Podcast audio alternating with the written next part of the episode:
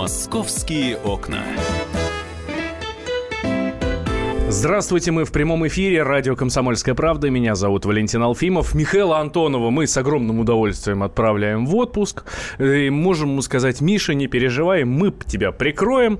А, ну, собственно, давайте открывать московские окна, тем более тема сегодня такая, на которой я хочу с вами поговорить, не очень приятная. Вы боитесь ходить по улицам или нет? А, вот вам сейчас а, страшно там ночью, поздно вечером выйти во двор, если вы там, например, едете с работы поздно, да, или возвращаетесь откуда-то из гостей от друзей, и вот вы идете по своему району. Вам страшно или нет? Вы понимаете, о чем я говорю, да, про э, каких-то там, ну, простите за бедность речи гопников, бандитов там и так далее, как вот было в своем свое время. Действительно, одно время было очень страшно, а, когда стемнеет выходить на улицу. Сейчас вот вы боитесь выходить на улицу или нет? Спрашиваю я вас. 8 800 200 ровно 9702 наш номер телефона, плюс 7 967 200 ровно 9702 это наш номер Вайбера и WhatsApp. К чему это я все спрашиваю? У меня в студии Александр Рогоза, специальный корреспондент московского отдела комсомолки. Саш, привет. Да, привет. А, и тут произошла очень неприятная история. Московские полицейские задержали банду из пяти человек, подростков. Им всем было 14 до 18 лет, которые нападали на прохожих и грабили их. Ну, то есть обычный гоп-стоп такой, который действительно, вот как я уже сказал, из 90-х. Ну да, там, собственно говоря, два эпизода, по крайней мере, пока. А, но подозревают, что их может быть и больше. То есть первый случай – это 29 июля, район Вишняков, да, восток Москвы. Угу. Там, а, по предварительной информации, напали просто на прохожего, который шел а, мужчина 34 лет. А, ты уже сказал, что самому младшему в этой группе 14 лет. Да. Там еще дальше градация 15, 17 и двоим 18. Ну, э, ожидаешь ты от таких людей, маленьких школьников, там, не знаю, семиклассников, да, э, чего-то плохого? Наверное, нет. Э, то есть вот им удалось сбить этого мужчину с ног, дальше уже ногами, руками в голову, куда только попадает. И ну, там от... дальше обычное избиение. Да, да. От, отобрали у него причем банковскую карту, заставили назвать пин-код. Угу. То есть все вот так по-серьезному, прям как у взрослых рецидивистов каких-то. А, ну и дальше до, дошли до ближайшего банкомата и сняли 16 тысяч рублей.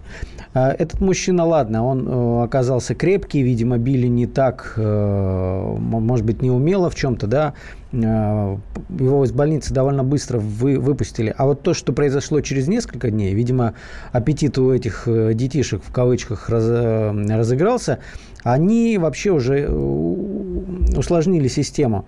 То есть они на Авито нашли объявление о продаже айфона. Угу.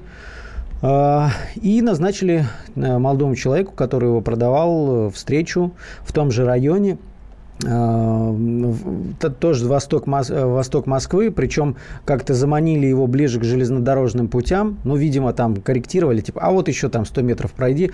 Э, напали также в пятером, и тут уже система вообще усложнилась. Они заставили его звонить друзьям, и просить друзей э, собрать 30 тысяч очень быстро. Он сказал, что я тут попал, э, ребята, очень быстро надо собрать 30 тысяч. Друзья пока начали э, там собирать, все студенты, как бы больших денег э, угу. ни у кого нет. Какое-то время прошло, и тут начали друзьям звонить уже эти сами подростки. А, то есть и прямым текстом говорить, или вашему другу будет плохо, и, или собирайте деньги. Причем на, на фоне, как говорят, слышались вот удары, что его избивают. А дальше, видимо, они решили, что это все-таки рискованно, да, сейчас э, эти позвонят в полицию и встречаться и получать деньги, это риск попасться.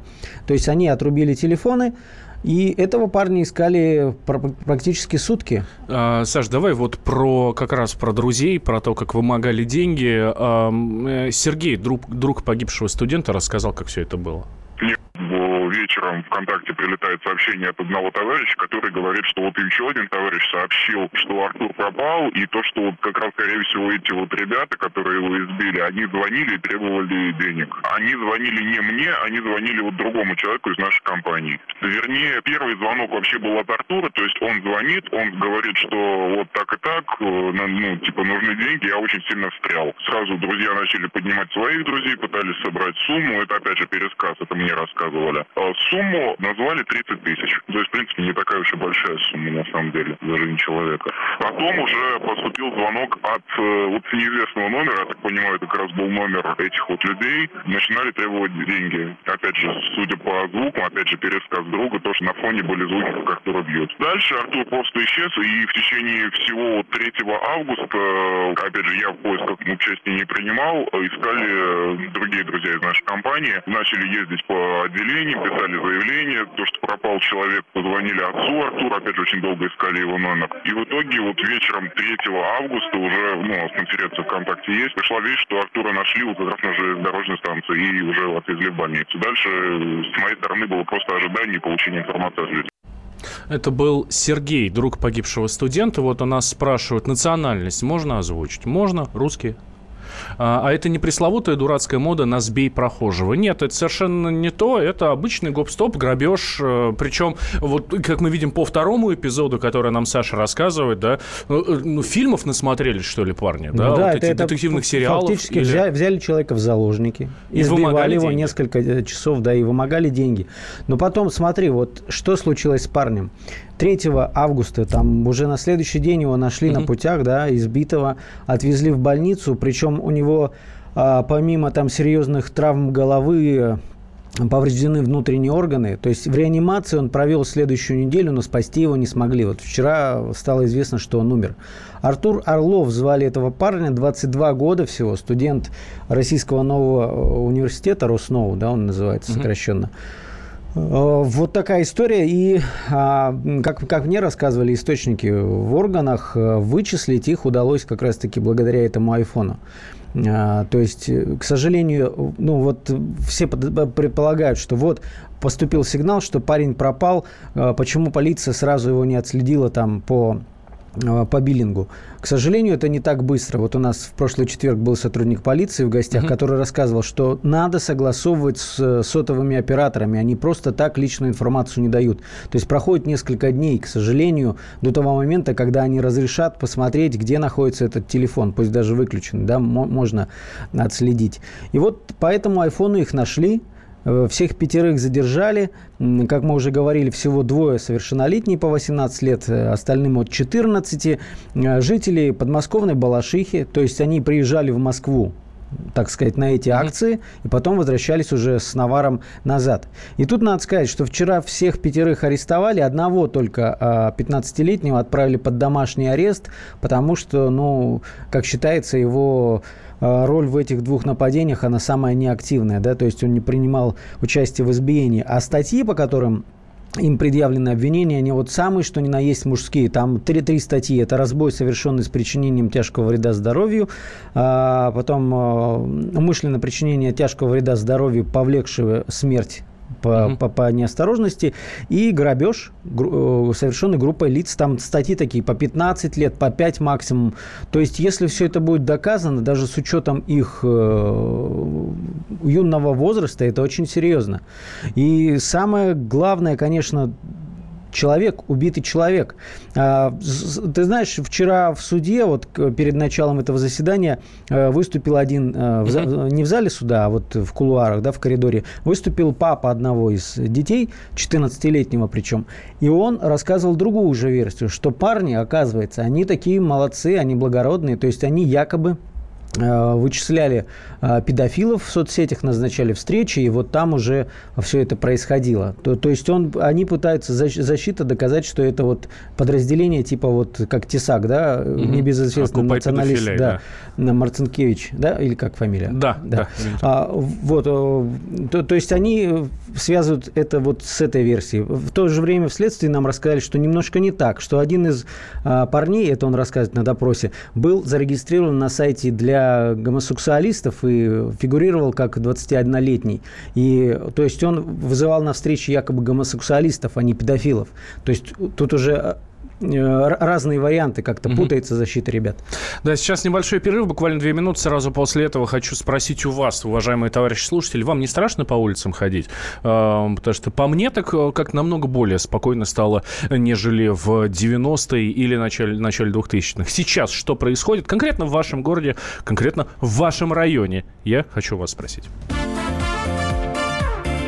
Московские окна.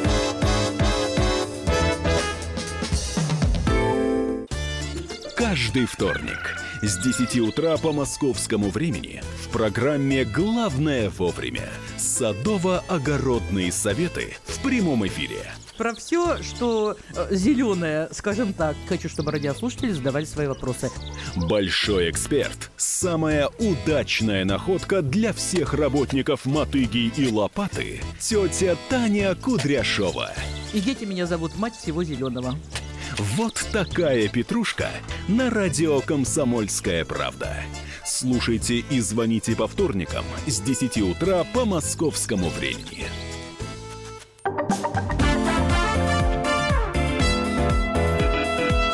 «Московские окна». Итак, мы снова в прямом эфире. Радио «Комсомольская правда». Я Валентин Алфимов. Рядом со мной спецкор комсомолки Александр Рогоза.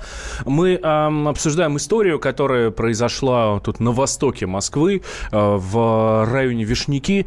Банда подростков, пять человек, каждому, там, ну, в общем, им от 14 до 18 лет, только двое из них совершеннолетние, нападали на людей, на прохожих, э, а потом уже оказалось, что и специально выискивали своих жертв, избивали их, соответственно, отбирали забрали деньги, а, мобильные телефоны, ну и вот в последний случай даже а, вымогательство было, причем такое, ну, хорошо спланированное. Задержали их, причем вот этот второй парень, студент, он скончался, скончался в реанимации спустя неделю после того, как его нашли. Я у вас спрашиваю, уважаемые товарищи, вы, а, вам страшно сейчас ходить по улицам или нет? Или прошло уже вот то самое, когда вот темно и на улицу вы реально выходить опасно? Ну, по вашему мнению. А сейчас вроде бы как все спокойно, и вы спокойно можете выйти на улицу и в 12 часов ночи, и в час ночи пройти по своему району, там, от одного места до другого, может быть, там дойти до магазина или до знакомых или еще что-то. Боитесь ли вы выходить на улицу или нет? Плюс 7 967 200 ровно 9702. Это номер Вайбера и WhatsApp. 8 800 200 ровно 9702. Это номер э, нашего телефона, номер нашего прямого эфира, куда я жду ваших звонков звонков. А вот нам сообщение пишет слушатель. По крышам, а, по улицам нет, не боюсь ходить, но боюсь ходить по крышам. Ну, очевидно. Ну да, ну по крышам лучше вообще-то не ходить. Да, Саш, ты боишься по улицам ходить?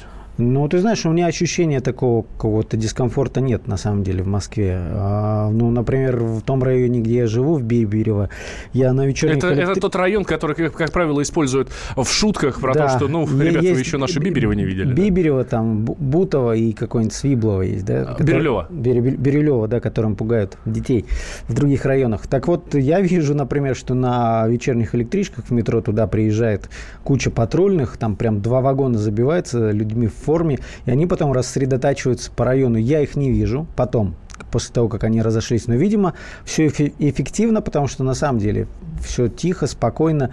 Но если представить, что появятся какие-то идиоты молодые, да, которые э, кого-то начнут вылавливать, и тем более, что вот в данных случаях э, места довольно глухие. Восток это, – это район, где одни сплошные промзоны, и укромных уголков, где никто не услышит, как человека бьют по голове, довольно много. А, есть у нас звонок. Юрий к нам дозвонился. Юрий, здравствуйте. Здравствуйте. Вот знаете, сейчас э, действительно не опасно ходить, да, но молодежь сейчас действительно, она немножко это какая-то возбужденная стала в последнее время.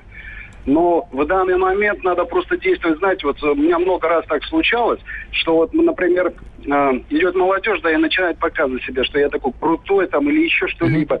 Просто не нужно одно слово говоришь, сейчас берешь телефон, сейчас мы с тобой разберемся. Все, дяденька, прости, я больше так не буду. И убегает, понимаете? Сейчас все у нас в доступе. Пожалуйста, у вас есть телефон, сейчас я позвоню куда надо, и мы с тобой разберемся. Бегут, просто еще извинения просят. Спасибо, спасибо. Мне слушай, слушай, ну, конечно, по большому счету надо сказать, что проблема-то, она не сегодняшняя, потому что есть легендарный фильм, э, я вот не помню, Эльдара Рязанова, да, кстати, «Дорогая Елена Сергеевна», про группу там старшеклассников, которая просто какой-то ад творила, причем по сговору. Ну, думаю, люди старшего поколения помнят это, хотя это конец 80-х, насколько я помню. Так вот, э, я не знаю, это э, понятно, что есть юношеский максимализм, есть желание самоутвердиться, но есть ведь грань, которую перейти, э, как оказалось, очень легко. Причем вот в этой группе, э, как рассказывают, опять же, источники наши, э, якобы главную роль играл 14-летний парень. Именно поэтому его отправили не под домашний арест, а в, в, в, ре, в реальный... То, то есть, есть самый молодой, арест. самый, молодой, из да. всех э, был организатором вот этой самой страшной группы. Да? Вот так, так рассказывают, да. То есть он каким-то образом сумел, не знаю, или идеей заразить тех, кому не хватало денег, а может быть приключений, потому что, ну, наверное, это кому-то интересно, но это же надо еще подобрать, да, людей, которые могут решиться. А, семьи, вот в данном случае, есть, конечно, там многодетные какие-то семьи из разряда неблагополучных, но, как мне рассказывали, есть тут ребята из вполне нормальных э, семей с нормальным достатком, а, то есть это не какие-то маргиналы, там, которые сбились в стаю. А, что касается маргиналов, которые сбились в стаю, вот вчера был суд, да, а отец одного из этих подростков рассказывал, что они якобы там борцы за, против педофилов, и они вот это участ... чуть ли не участники вот этой самой группировки «Окупай педофиля» и Тесака. А, что еще говорят на суде? Может быть, что сами подсудимые, что они оправдывают себя? Ну, конечно, в основном они испугались, потому что, ну, мозга, видимо, в этом возрасте совсем не, не достает, чтобы не, не, не предполагать, да, каким последствиям это все приведет. То есть там и плакали, и, и пугались, и валили друг друг, вину друг на друга. Сейчас вот в, это, в этом всем ворохе, конечно, надо будет разбираться следователю. И, кстати, а, все-таки говорят, что вот эта версия там про борьбу там а, с педофилами, да, или там выманивание mm-hmm. гомосексуалистов на живца, она пока ничем не подтверждается. Конечно, сейчас э, это все только со слов э, одного из парней.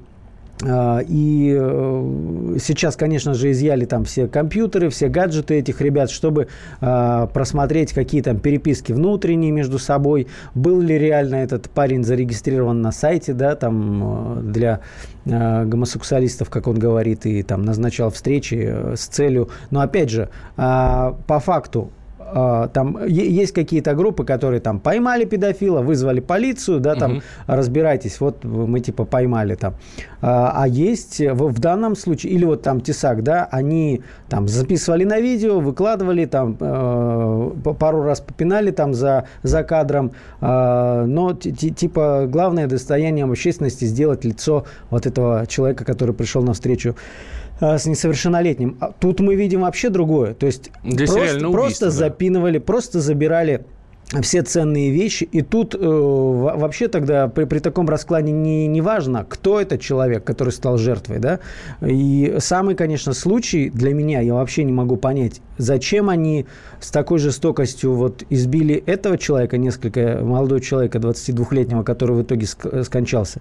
Били так, что он потом неделю в коме, говорят, вот даже в коме он лежал, как говорят близкие, это был уже просто ну, просто тело. Кусок мяса, да? Просто тело, которое уже не реагировало. И, к сожалению, было, наверное, для врачей уже очевидно, что спасти его невозможно. И это сделали 14-летние дети.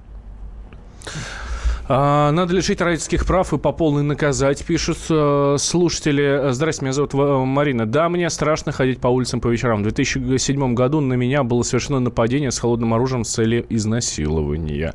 Вот так вот.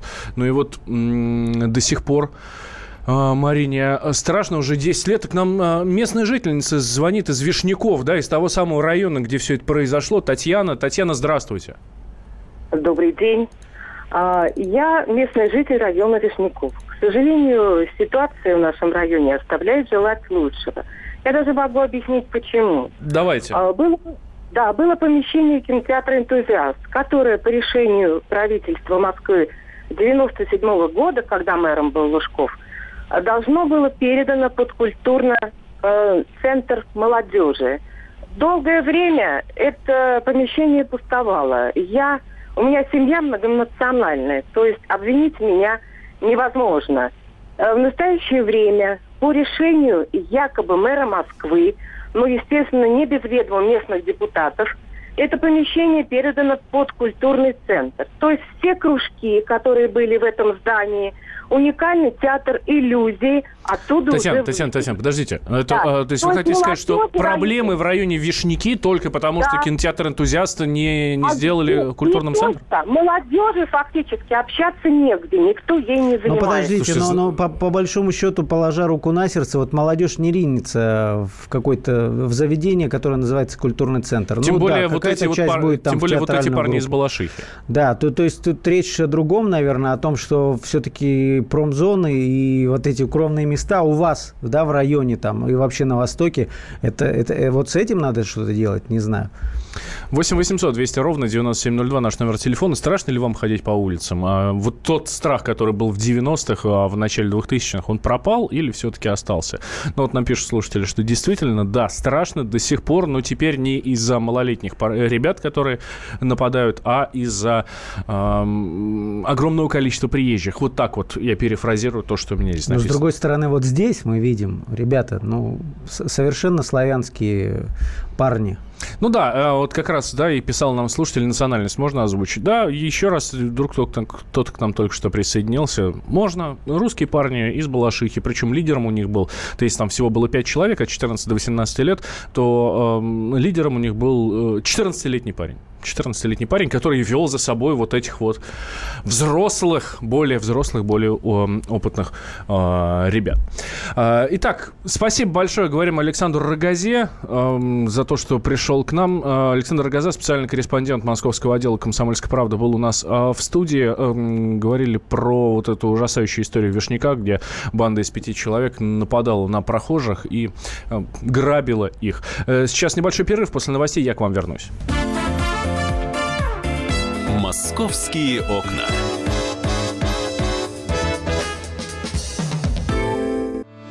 Главное аналитическое шоу страны. Михаил Владимирович Юрьев, Михаил Владимирович Леонтьев. И в команде Анатолия Кузичева замена. Вместо Анатолия играет Илья Савельев. Но все остальное будет прежним. Это главтема. Они знают, как надо. Мы несем свою миссию выработать и донести до народа и руководства мысль о том, как должно быть. Программа «Глав тема» на радио «Комсомольская правда». Слушайте в прямом эфире каждый четверг с 20.00 по московскому времени.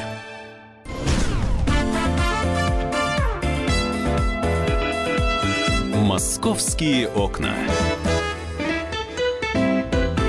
Мы снова в прямом эфире. Радио «Комсомольская правда». Меня зовут Валентин Алфимов. Давайте сейчас поговорим про наше любимое, про ЖКХ. Ну, куда же нам без него, да? Все абсолютно с этим сталкиваются. Абсолютно все. Нет ни одного человека, который, которого эта тема не трогает. А, смотрите, а мы сейчас с вами а, счетчики как а, вбиваем, да? Если то есть там счетчики воды, то кто-то вводит их в специальных приложениях, кто-то носит в ERC, а, от руки записывает, кто-то, ну, тоже от руки записывает записывают на специальные бланки, но кидают там у себя в ящик, в, почтов, ну, в почтовый ящик, да, специально оборудованный в подъезде. Что касается счетчиков электроэнергии, здесь немножко другая история. А, тоже можно там в ERC сдавать, можно вводить показания в интернете, можно через специальные приложения. Все это, значит, от руки вбиваются. Но власти Москвы решили сделать так, чтобы нам с вами было еще проще. Что, в принципе, кстати, позволит даже избежать ошибок. Ну, по крайней мере, мы на это очень надеемся. Хотя бывает всякое всяко. А, итак, Власти Москвы решили создать сервис по считыванию показаний счетчиков воды по фотографии. Именно по фотографии.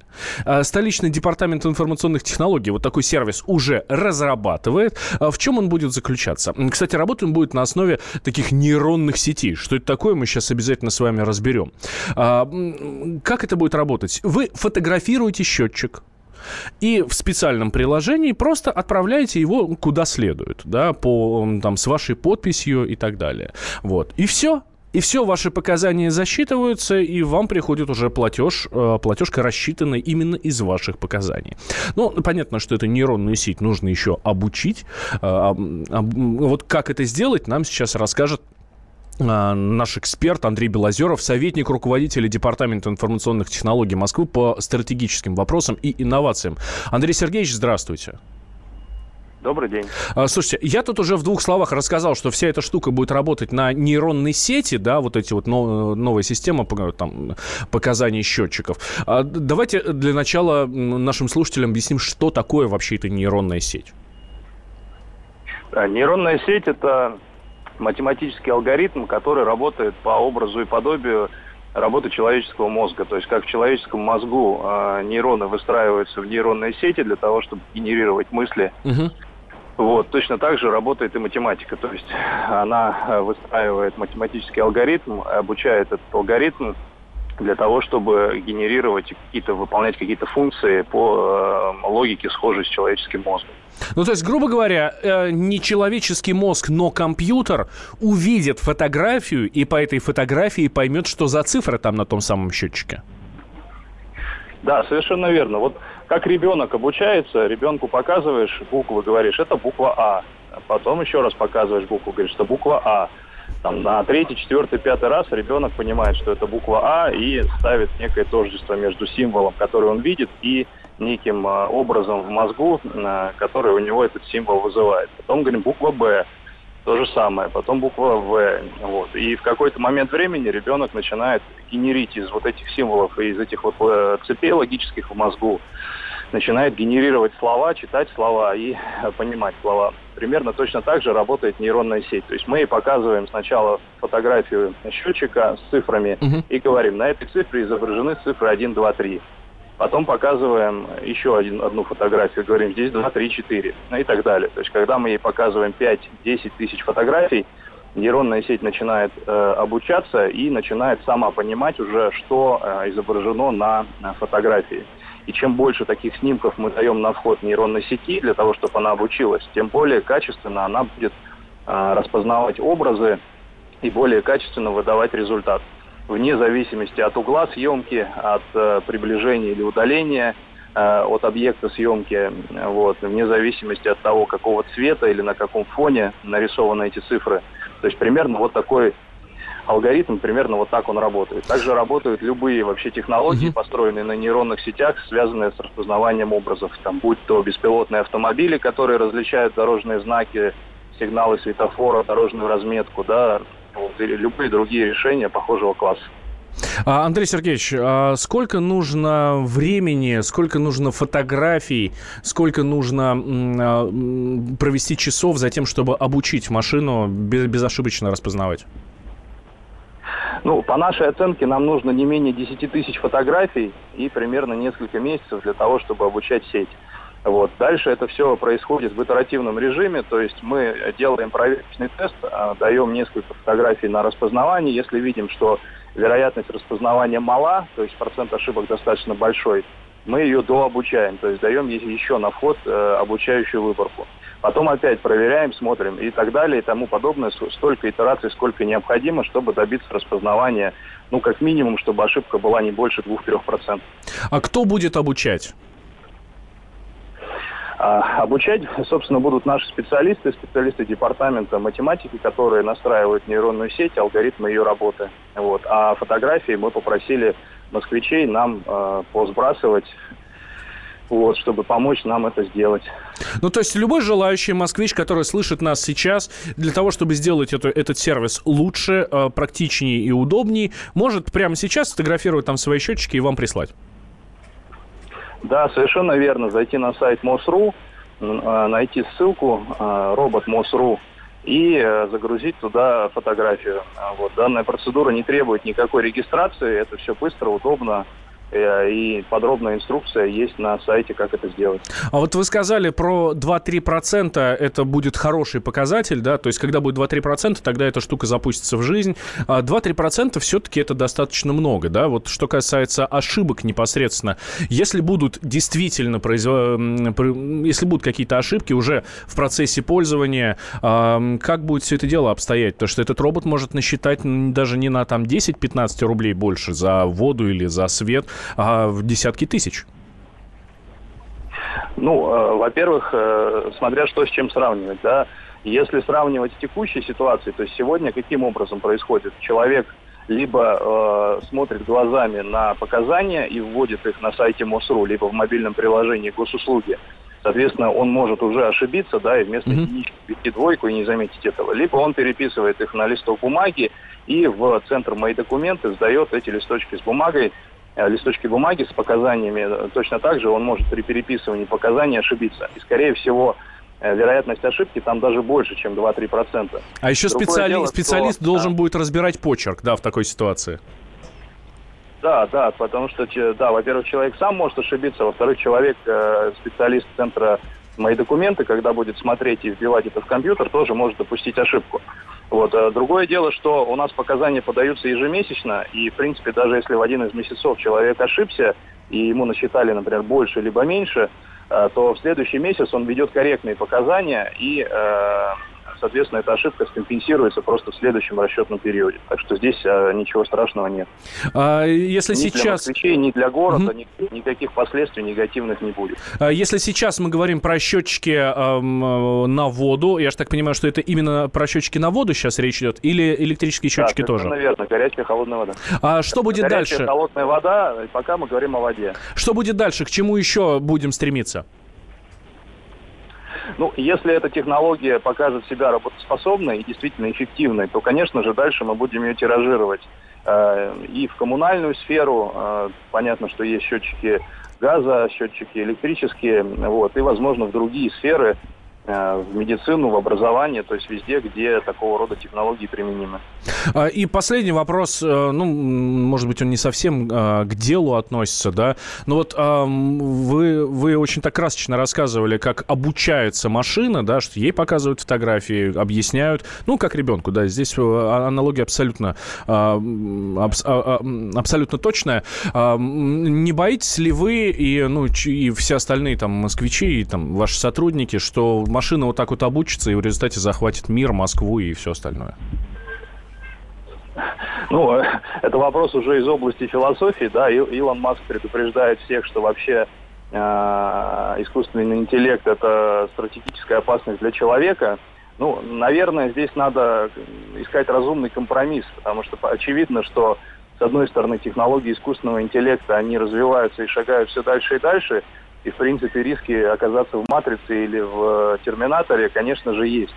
Вот. Э, важно при этом, э, наверное, ну, породить какую-то общественную дискуссию, начинать вырабатывать какие-то стандарты и в том числе ограничения на использование таких технологий. Потому что ну, когда-то человечество разработало открыла ядерную цепную реакцию и разработала э, топливо, да, и это топливо можно применять как в мирных целях, так, к сожалению, и в Хиросиме, и в Нагасаки. Вот. И искусственный интеллект по своей э, перспективной силе этой технологии, оно, наверное, даже не уступает э, uh ядерному топливу и атомной реакции. Поэтому важно, чтобы не допустить в перспективе такой вот квази-Хиросимы, конечно же, на самом широком международном уровне начинать эту дискуссию и вырабатывать стандарты как в России, так и в мире – о том, как применять, э, какие угу. ограничения применения таких технологий и так далее и тому подобное. А, Андрей Сергеевич, ну это не вопрос, к сожалению, у нас времени уже нет. Ну вот вам э, совет такой от нашего слушателя, что чтобы э, избежать ошибок, можно, в принципе, устроить веб-трансляцию счетчика, чтобы он непосредственно в режиме реального времени всегда э, данные его считывались. Но будем надеяться, что такая история э, совсем скоро уже будет реальна. Московские окна. Сошлись они в чистом поле, и начали они биться. Каждый за свою правду. И не было в той битве ни правых, ни виноватых. Звон стали. Крики поверженных. Самый беспощадный проект радио «Комсомольская правда». Радио «Рубка». Столкновение взглядов, убеждений и принципов. У гостей в студии всегда полярные мнения. Слушатели участвуют и голосуют. Нам есть о чем поспорить. Остро, жестко, жестоко. Программу «Радио. Рубка». Слушайте на радио «Комсомольская правда». Каждую среду в 18.05 по московскому времени.